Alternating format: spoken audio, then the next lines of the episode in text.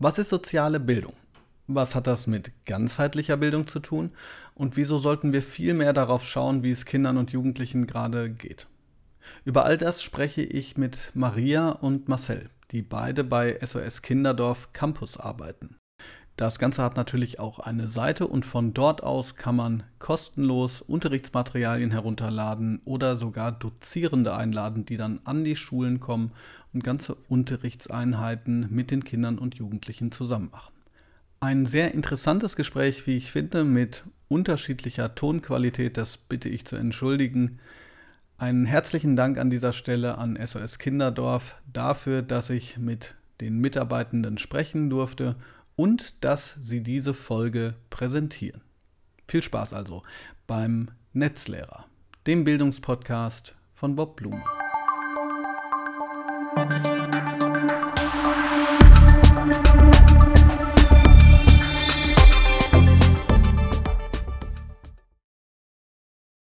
Wie ich es schon in der Ankündigung gesagt habe, ist heute vor allen Dingen auch deshalb eine besondere Folge, weil ich gleich mit zwei Leuten spreche. Und zwar mit Maria und Marcel. Schön erstmal, dass ihr dabei seid. Dankeschön, hallo.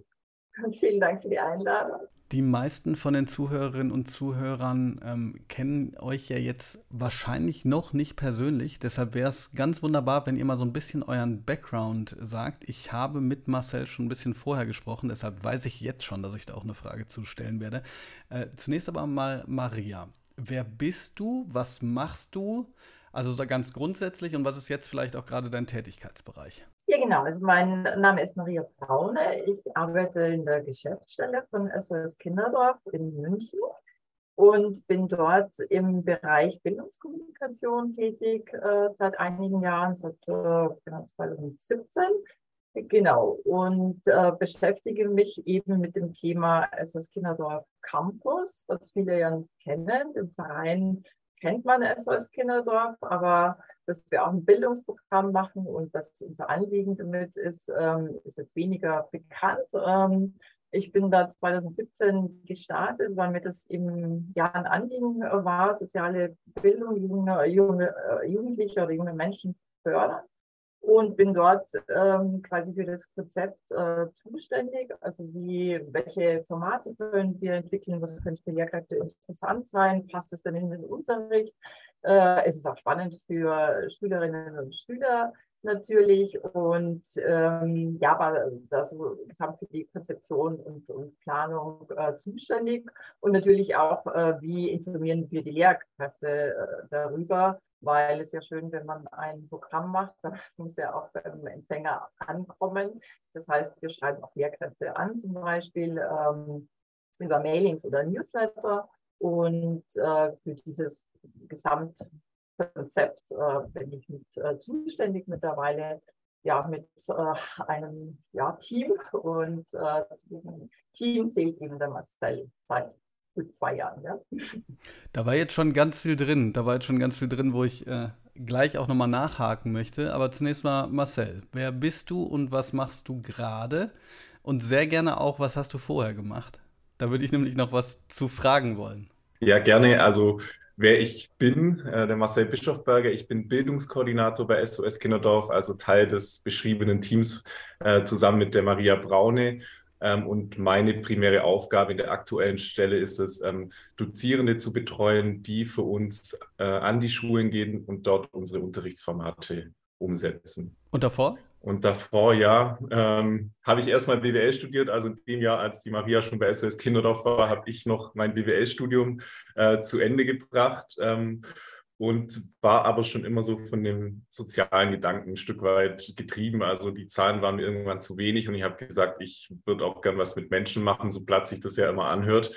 Ähm, aber mein Weg war nach dem Studium nicht der klassische BWL-Weg, sondern ich habe danach erst ähm, mit Geflüchteten gearbeitet, habe versucht, die ins Studium zu integrieren, ähm, war danach in der Stiftung tätig, habe soziale Projekte ähm, mit unterstützt und war dann im Anschluss, Anschluss noch ja selbstständig, kann man fast sagen, ja als Referent an Schulen tätig und habe da über mentale Gesundheit aufgeklärt Und genau, jetzt seit knapp zwei Jahren bin ich bei SOS Kinderdorf. Der, das Zentrum dieses Podcasts ist natürlich auch SOS Kinderdorf und wir kommen auf jeden Fall dahin. Aber Marcel, jetzt muss ich trotzdem nochmal nachfragen und zwar zwei Dinge. Erstens, als BWLer ähm, ist man da so ein bisschen alleine, wenn man sagt, man möchte hinterher in den sozialen Bereich gehen? Ähm, weil, also ich spiegel hier natürlich nur Vorurteile wieder. Das ist ganz klar. Ich habe selber kein BWL studiert die Geschichtler und die Soziologen waren den BWLern damals gegenüber immer so ein bisschen ähm, schwierig eingestellt. Wie war das für dich damals? Beziehungsweise du hast gerade gesagt, du hast dann gedacht, du willst in den sozialen Bereich. War das von vornherein klar oder hat sich das entwickelt? Und wenn ja, wie hat es sich entwickelt? Hm, ja, das hat sich dadurch entwickelt, dass ich ja natürlich aus dem inneren Antrieb, glaube ich, erstmal ähm, gemerkt habe, dass, dass es da noch mehr in der Welt gibt als ähm, nur mein BWL-Studium. Natürlich ist es bei vielen Studierenden so. Ähm, ich habe mich dann bewusst aber auch schon im Studium dafür entschieden, was, was Ehrenamtliches zu machen, was mir auch ja, Sinn stiftet und habe dann ja vier Jahre lang für eine Telefonseelsorge gearbeitet ähm, und da Studierenden in schwierigen Lebenssituationen auch äh, zur Seite gestanden. Und das war eigentlich so der Startschuss, dann irgendwann mal zu sagen, ich möchte eigentlich in den sozialen Bereich, weil mir das total viel ja, gibt, mit jungen Menschen auch zu arbeiten und die auch ein Stück weit ähm, zu unterstützen. Und äh, wie gesagt, es ist jetzt nicht der klassische vorgezeichnete Weg, ähm, aber mittlerweile muss man sagen, tut sich da jetzt auch an den Universitäten was in die Richtung, also gerade dieser Bereich des sozialen Unternehmertums ähm, wird ja immer größer.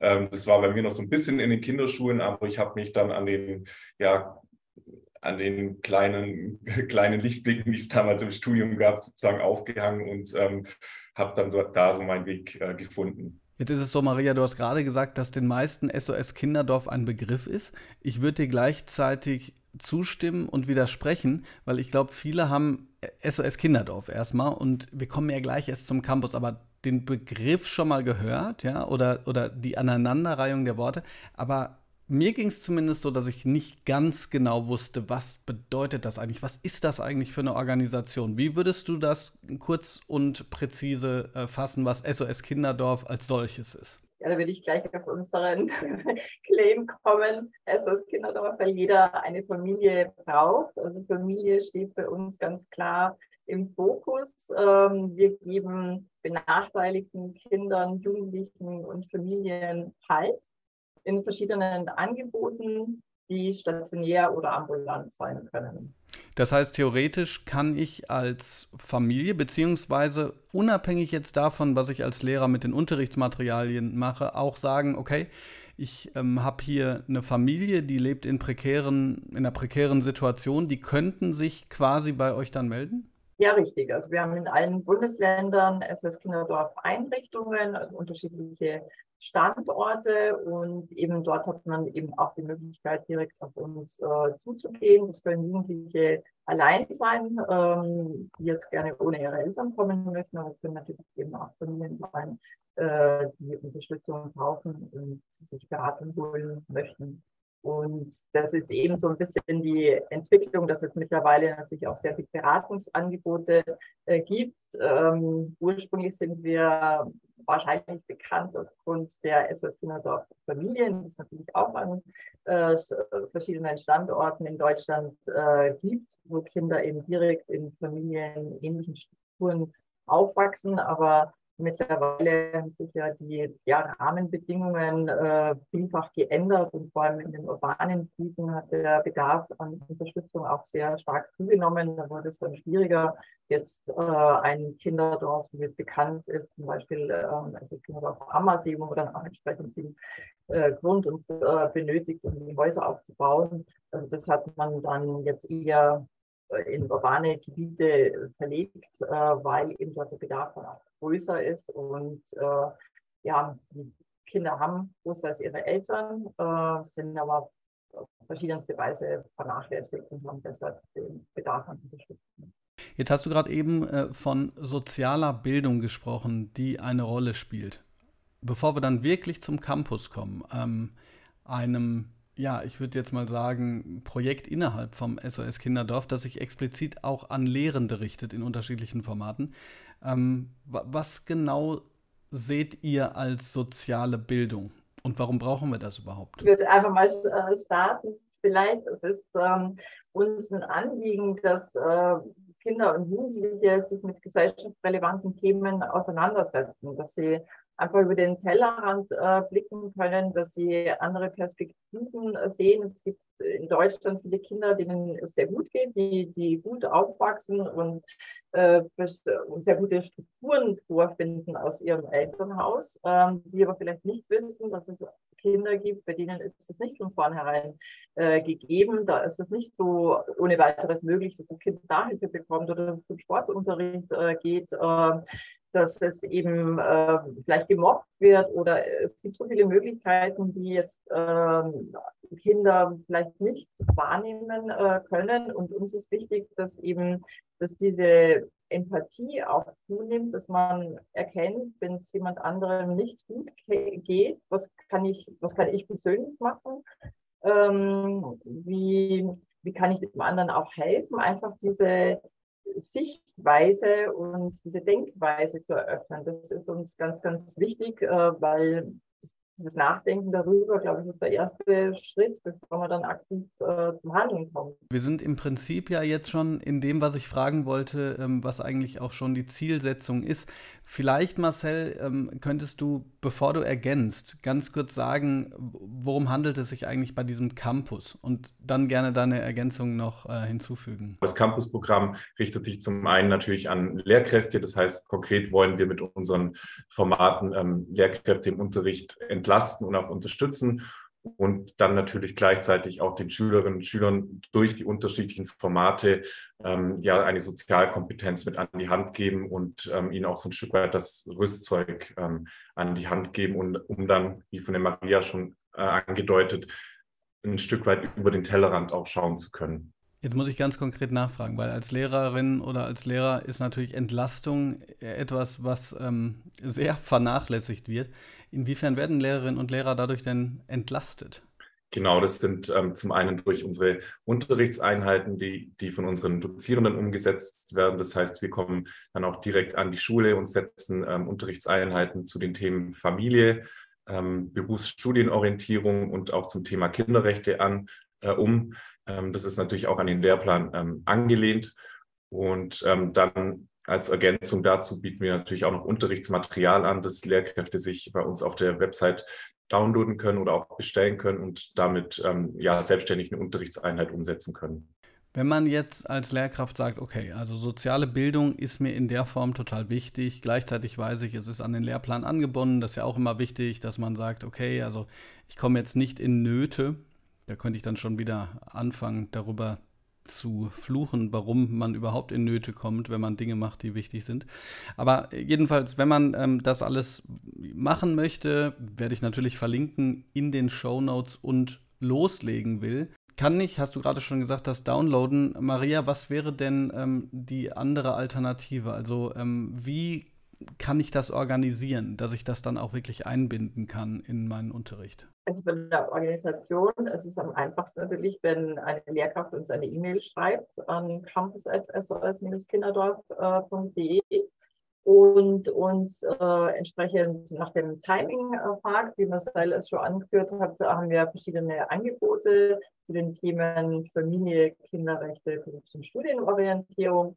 Und manche Lehrkräfte äh, rufen uns an, manche schreiben eine E-Mail und fragen, wann, könnt, wann äh, kann denn jemand von euch zu uns in den Unterricht äh, kommen? Und dann planen wir entsprechend, natürlich brauchen wir ein bisschen äh, Vorlauf, also es geht nicht von heute auf morgen, aber wenn man so ein, zwei Wochen vorher weiß, dann können wir schauen, dass wir einen Dozierenden auswählen, der möglichst in der Nähe der Schule ist. Wir haben verschiedene Dozierende aufgebaut und entsprechend ähm, auch pädagogisch ähm, geschult, damit sie die Unterrichtsstunden auch für uns und mit uns umsetzen können. Und dann äh, sprechen wir das ab und ähm, fragen auch manchmal, ist jetzt vielleicht noch irgendwie eine Vertiefung äh, gewünscht oder passt es so, was, was wir euch äh, vorgestellt haben. Und dann machen wir den Termin und setzen den dann um, also je nach äh, Bundesland. Und es sind auch unterschiedliche Schulen, also das sind äh, Gymnasien, Realschulen, also verschiedene äh, Schultypen, je nachdem. Und dann ist natürlich auch wichtig, ja, wie, wie alt sind denn die Schüler, weil es macht ja natürlich schon einen Unterschied, äh, ob ich jetzt in einer Klasse bin, mit, in einer sechsten Klasse äh, bin äh, oder in einer zehnten Klasse, wo der Anspruch einfach schon mal doch nochmal ganz anders ist. Und da versuchen wir dann schon auch immer möglichst individuell, wenn es irgendwie machbar ist, darauf einzugehen. Ihr sprecht ja auch gar nicht von Workshops, sondern wirklich von Unterrichtseinheiten. Ähm, Marcel, kannst du so ein bisschen skizzieren, wie das dann genau abläuft? Ähm, ja, ich mache es mal an einer Unterrichtseinheit. Ähm, Kinderrechte vielleicht, ähm, ja, stelle ich es da. Ähm, also in der Regel dauern unsere Formate 90 Minuten. Ähm, wenn jetzt die Lehrkraft sagt, ähm, ich habe jetzt hier vielleicht auch drei Stunden zur Verfügung, dann wäre das jetzt auch, oder drei Schulstunden besser gesagt, dann wäre das jetzt auch kein Problem, das Format äh, entsprechend zeitlich auch anzupassen. bei dem Thema Kinderrechte ähm, ja, kommt dann eben der genannte Dozierende ähm, vorbei und ähm, ja, spricht mit der Klasse ganz konkret über, über Kinderrechte, mitgibt natürlich erstmal nur den, den, den inhaltlichen Hintergrund, was sind überhaupt Kinderrechte und welche Rechte habt ihr? Und dann versuchen wir ähm, auch so losgelöst ein bisschen vom Frontalunterricht ähm, auch in Gruppenarbeit zu gehen und zu schauen, ähm, wie steht es denn um eure Rechte an der Schule? Also wir versuchen dann in Gruppen zu arbeiten. Ähm, Gibt es bei euch in der Schule zum Beispiel ein Anti-Mobbing-Programm? Oder ähm, sind bei euch die Schultoiletten sauber? Das ist ein ganz banales Thema, das aber für heiße Diskussionen ähm, sorgt.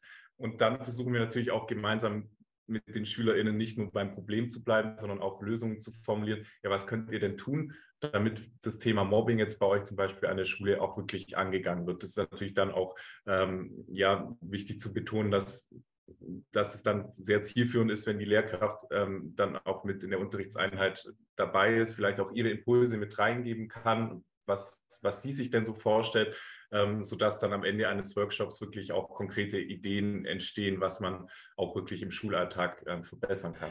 Wie ist das denn? Habt ihr schon Rückmeldungen bekommen von Schülerinnen und Schülern oder von Lehrkräften oder vielleicht sogar von Eltern, äh, wie sich das ausgewirkt hat oder wie sie das fanden, wie das Programm gelaufen ist? Ähm, ja, also prinzipiell kann man sagen, dass unsere Angebote sehr gut angenommen werden. Wir erhalten da echt auch sehr positives Feedback. Ähm, weil es uns, glaube ich, gelingt, in den Unterrichtseinheiten auch mal so einen, ich sage mal, geschützten Rahmen, geschützten Raum auch zu schaffen, wo dann auch Themen teilweise besprochen werden, die wir vielleicht auch gar nicht so auf dem Zettel haben, dass sich auch Schüler mal mit persönlichen Geschichten dann auch ähm, äußern und vielleicht auch von eigenen Problemen zu Hause oder im Schulkontext berichten. Und da greift dann natürlich auch unsere Expertise von SOS Kinderdorf, wo wir die Themen dann auch ähm, im Nachgang zusammen mit den Lehrkräften, auch mit den SchülerInnen ähm, nochmal aufgreifen und da auch Unterstützung anbieten wollen.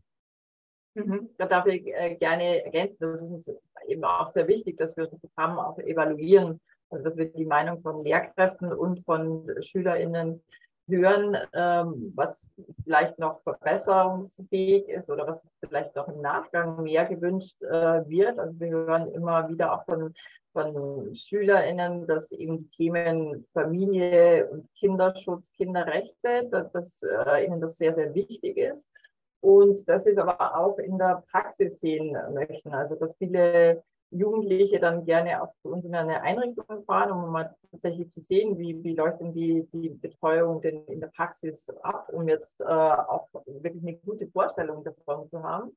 Und ähm, zwar ist natürlich ein bisschen schwierig in der Corona-Zeit, aber mittlerweile ermöglichen wir das wieder in, in kleinen Gruppen, dass man eben, äh, wenn es irgendwie geht, eine Einrichtung in der Nähe besuchen kann. Und bei den Lehrkräften fragen wir natürlich in die äh, Stunde insgesamt vom Aufbau des Vereins und von der Länge oder hätten Sie Verbesserungsvorschläge, weil äh, wir sind keine Lehrkräfte, aber wir können eben die sozialen Themen, wie wir denken, gut äh, vermitteln. Und uns ist wichtig, dass junge Menschen eben gestärkt werden und eine gewisse Sozialkompetenz. Was mich interessiert, ähm, wenn man jetzt als Lehrkraft natürlich einen gewissen Idealismus hat, ähm, wenn man sich für das Thema interessiert, beziehungsweise das Thema selbst auch wichtig findet, ist ja klar, dass man sich auch an euch wendet. Und das hoffe ich natürlich auch sehr, dass die Zuhörerinnen und Zuhörer das machen, auf das Angebot zugreifen. Ähm, weil das natürlich vom Angebot her wirklich alles ausgearbeitet ist, was, was großartig ist.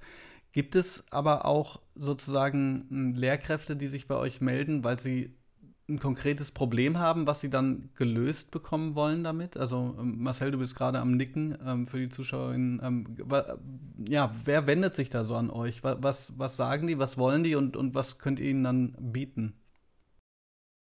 Hm, also ja, natürlich geht auch an uns nicht spurlos vorbei, beziehungsweise wir bekommen das natürlich auch gespiegelt, dass jetzt gerade so Themen, die sich die letzten zwei Jahre äh, angestaut haben, sprich Corona, jetzt natürlich auch die Ukraine, der Ukraine-Konflikt, ähm, das, das, bekommen wir natürlich auch mit und von den Lehrkräften so auch gespiegelt. Das heißt, da ist schon natürlich auch an der Stelle ein größerer Unterstützungsbedarf und wir bekommen natürlich auch gespiegelt, dass dann so ein soziales Miteinander in den Schulklassen teilweise schwieriger ist oder vielleicht sogar auch schon, schon bröckelt. Und ähm, das zahlt dann eben so auf diese Karte ein, was die Maria schon angesprochen hat, ähm, dass wir dann auch schauen, dass wir, sagen wir mal, individuelle Lösungen für Unterrichtseinheiten dann auch entwickeln, dass wir eben auch konkret schauen wollen, ähm, wie gehen wir jetzt mit, mit diesem konkreten äh, Fall. Mobbing ist dann immer ja, das, das Wort, das dahinter steckt, vielleicht auch dann auch konkret um. Also wir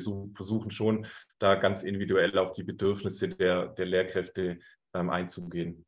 Hm, oft, ähm, auch bei Projekttagen kommen natürlich bestimmte Themen, kann dann Thema Kinderarmut sein zum Beispiel und dann sind die Anforderungen vielleicht ein bisschen anders. Ähm, es wird äh, vielleicht vorgestellt haben, aber dann versuchen wir immer darauf äh, einzugehen und Material und Informationen zu liefern, so dass der Lehrer auf jeden Fall ähm, genügend Informationen an der Hand hat, um seinen äh, Schülern den Projekttag zu gestalten. Gibt es da auch was, was die Schulen und Lehrkräfte machen müssen, bevor sie euch einladen, beziehungsweise während sie euch einladen? Also habt ihr da Wünsche auch an, an die Lehrkräfte vor Ort? Wünsche, also wichtig ist für uns, äh, wie gesagt, dass wir die Informationen haben, wie, welche Klasse ist es, wie ist die Klassenstärke, haben die äh, SchülerInnen schon jemals was gehört von SOS Kinderdorf? Können Sie ein bisschen was anfangen damit? Also fangen wir bei Null an oder haben Sie schon mal was gehört? Äh, manche äh, von uns und wir können darauf aufbauen. Manchmal ist es ja auch durchaus so, dass man dass wir zuerst mal mit einer Unterrichtsstunde zum Thema Familie und äh, Familiengefüge in, die, in den Unterricht gehen. Und beim nächsten Mal wird das Thema dann verlängert ähm, im Bereich Kinderrechte oder Kinderarmut. Das ist dann der Fall eigentlich.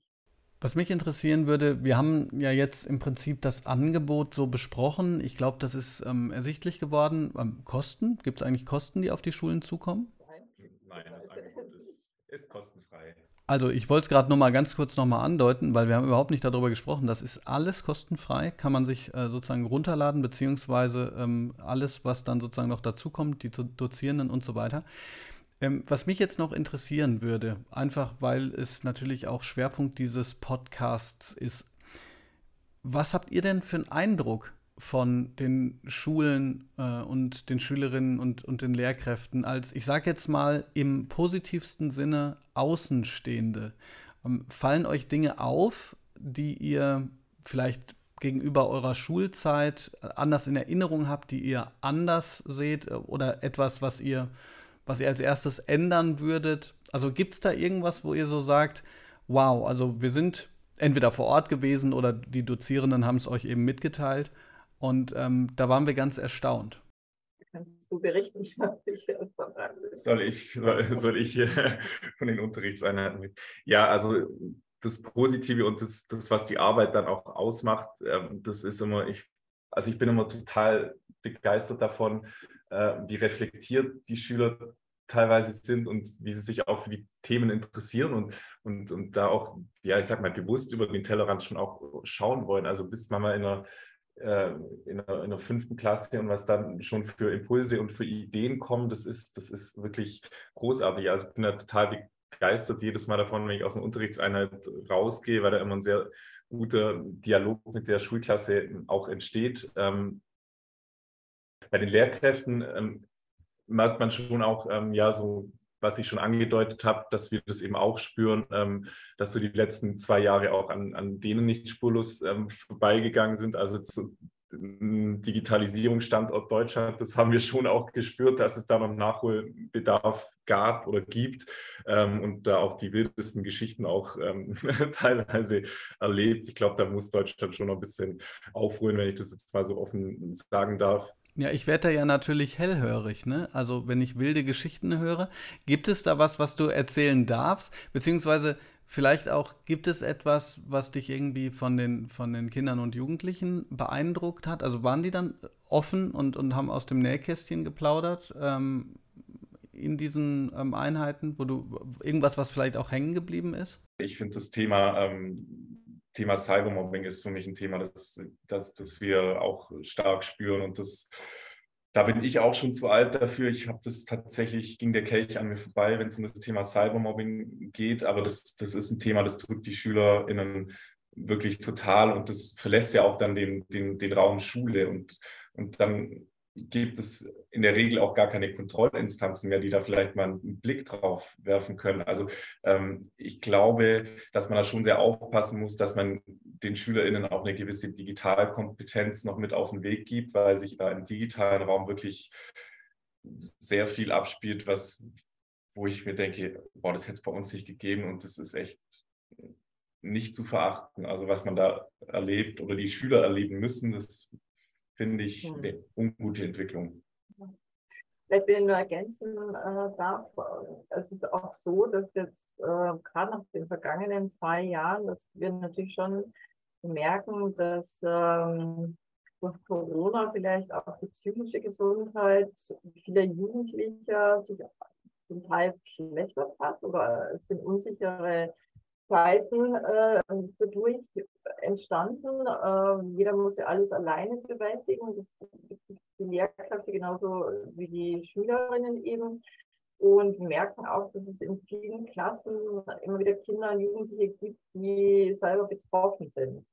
Und ähm, das kommt uns vor, dass es eher zugenommen hat. Also die jetzt in der Familie Konflikte haben, die sich schwer mit sich selber ausmachen äh, können und wo sie auch einen Vertrauenslehrer finden, äh, direkt an der Schule und manchmal aber eben auch direkt auf unsere Dozierenden äh, zukommen und wir versuchen natürlich dann eine Brücke zu bilden und Lösungen äh, zu geben, aber es ist auf jeden Fall eine neue Situation für uns.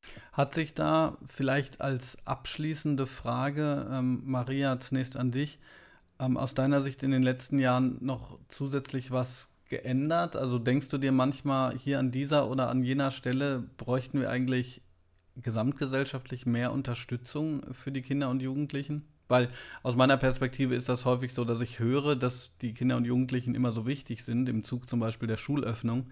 Ähm, nur wird dann meistens folgt dann sozusagen keine politische Konsequenz aus dieser ja eigentlich Behauptung. Also wenn ich jetzt im Bereich wieder mentale Gesundheit äh, denke, dann denke ich mir, wie viele junge Leute bräuchten Unterstützung, wie lange müssen sie warten, bis sie Unterstützung äh, bekommen. Und das ist wirklich eklatant. Wenn jemand Hilfe braucht, dann kann er nicht zwei Monate warten, bis irgendjemand an Arzt oder Therapeut Zeit hat. Und das finde ich einen Systemfehler, wie ich es ausdrücken soll. Das finde find ich wirklich äh, schlimm, weil wir haben das äh, gemerkt bei, bei SchülerInnen, aber genauso alle, die zu studieren begonnen haben in Corona in 2020 und erstmal nur einen Laptop aufgeklappt haben.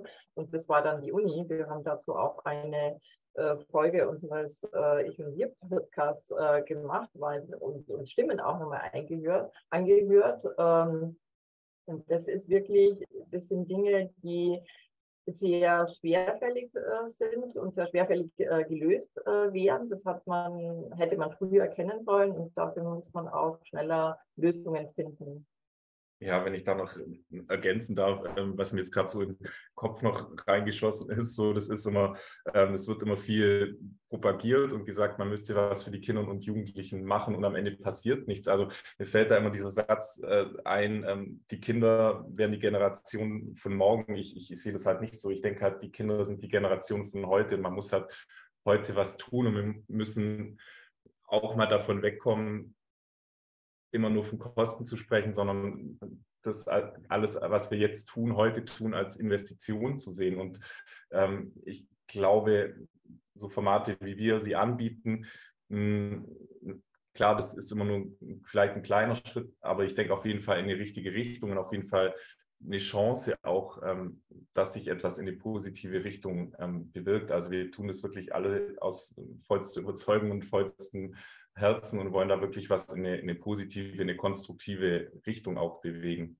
Mhm. Wichtig ist einfach eine ganzheitliche Bildung aus unserer Sicht und dazu gehört eben neben den Hauptfächern und sonstigen Fächern, die in der Schule unterrichtet wird, eben auch das Thema Sozialkompetenz und lebensnahe praktische Fächer, damit äh, Kinder und Jugendliche einfach wissen jetzt so, wie zum Beispiel in unserem Fall bei einer NGO, was machen die eigentlich oder wie sind die aufgebaut und äh, nicht so, wie das oft ist, wenn jemand anruft bei mir, dann meinte er, äh, ich arbeite in einer SS Kinderdorf-Einrichtung und bin Pädagogin. Nein, ich bin im Bereich Verwaltung, weil wir das natürlich auch organisieren müssen. Und für uns gibt es verschiedenste Berufsbilder, dass man einfach diesen Praxisbezug äh, Schülern vermittelt. Äh, das wäre im Sinne einer ganzheitlichen Bildung, wie man junge Menschen erzieht, sicher wichtig. Ganzheitliche Bildung, soziales Lernen und Praxisbezug, all das bietet ihr bei SOS Kinderdorf Campus und zwar auf ganz vielfältige Weise, wie wir jetzt hören konnten. Und das alles kostenlos und individualisiert für alle Schulen. Äh, wenn das sozusagen kein Grund dafür ist, mal auf den Link zu klicken und zu schauen, was ihr so anzubieten habt, dann weiß ich es auch nicht. Vielen, vielen Dank dafür, dass ihr euer Angebot hier dargestellt, vorgestellt und erklärt habt. Ähm, ja, ich wünsche euch sehr, sehr viel Erfolg noch im weiteren Arbeiten. Ich glaube, ihr macht einen ganz, ganz wichtigen Job. Und ja, weil du es gerade gesagt hast, äh, Marcel, ich glaube, selbst die kleinsten Schritte können, ähm, wenn man das zusammen macht, ganz Großes bewirken. Also vielen, vielen Dank, dass ihr da wart. Vielen Dank Dankeschön. für die Einladung. Sehr gerne.